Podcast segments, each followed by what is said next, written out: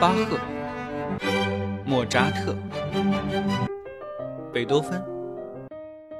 李斯特、肖邦、德彪西。这里是显微镜下的古典音乐史，我是旧扎特，不是莫，是旧啊。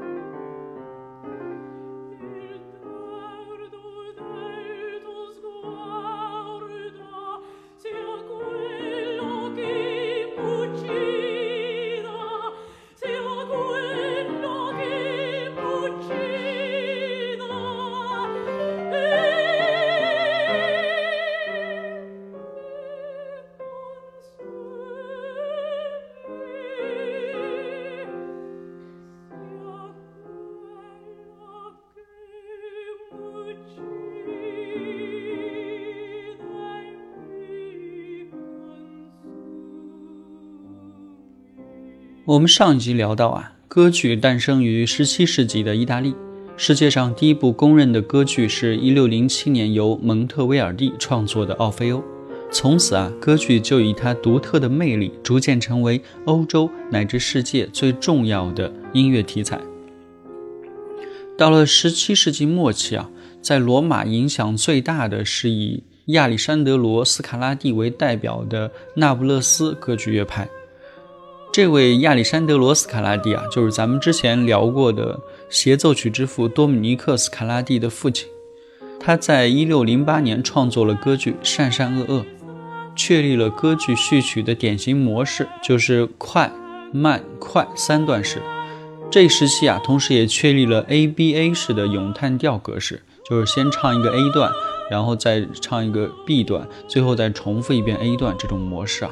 此时的音乐经常会用到盛大的场面以及合唱，给歌剧带来一种呃重音乐轻戏剧的倾向。这种倾向呢，因为缺乏戏剧性啊，在以后的漫长的时间里，会使歌剧发展变得日趋僵硬。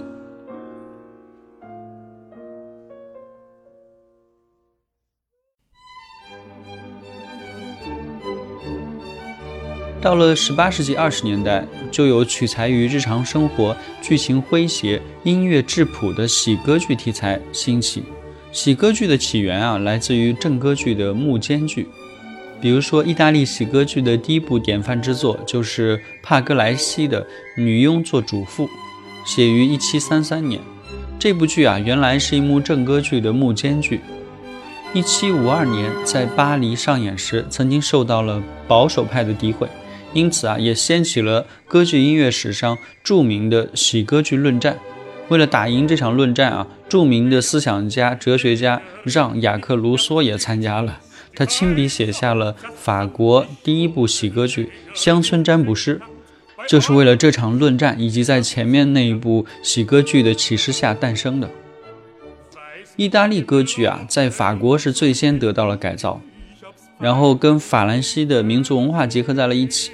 让·吕利啊，是法国歌剧的奠基人。他的歌剧特点啊是抒情悲剧，他除了创造出与法语紧密结合的独唱旋律之外啊，还率先，应该是最早将芭蕾场面运用在歌剧当中。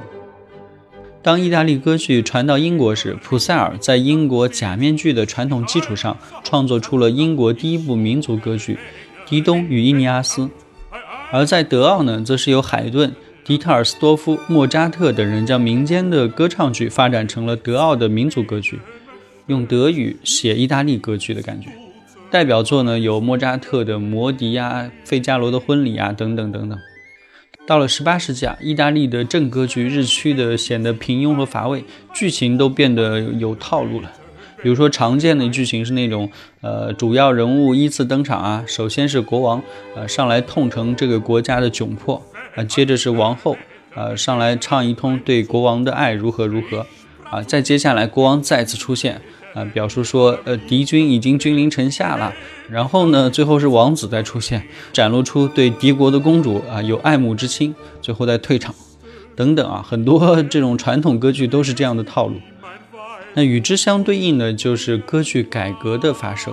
歌剧改革的历史原因啊，正是旧制度的瓦解以及新思想的形成。当时呢，启蒙运动已经在音乐领域取得了很多成果了。那喜歌剧呢，其实也是呃多方面宣扬了启蒙主义的思想观念，比如说民主啊、平等啊、博爱等等。它的很多题材开始起源于市民啊或者底层群众的新生活啊，它变成一种市民娱乐，而非原来的王公贵族的贵族生活了。它塑造的新人物啊，也具有理想主义的特点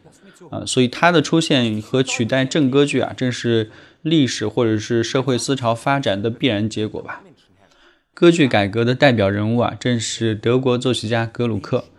格鲁克啊，针对当时意大利那不勒斯歌剧的平庸肤浅啊，力主歌剧啊必须要有深刻的内容，音乐和戏剧必须要统一，应该表现的淳朴和自然。他自己一生创作了有一百部以上。他的主张与歌剧作品《奥菲欧与尤利迪西》《伊菲基尼在奥利德》等等作品啊，对于后世的歌剧发展有着很大的影响。它使歌剧这一珍贵的艺术品种啊获得了新生，为之后的大歌剧以及浪漫派歌剧的出现啊奠定了基础。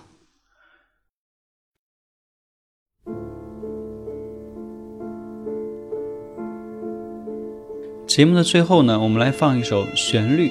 啊，来自于格鲁克所作的歌剧《奥菲欧与尤利迪西》的二幕二场中的一首管弦乐曲，它被改编成了很多像钢琴还有小提琴主奏啊。我们今天放的是小提琴版本，由大卫·奥伊斯特拉赫演奏，主题非常的缠绵悠婉，很好听啊。希望你们喜欢，我们明天再见。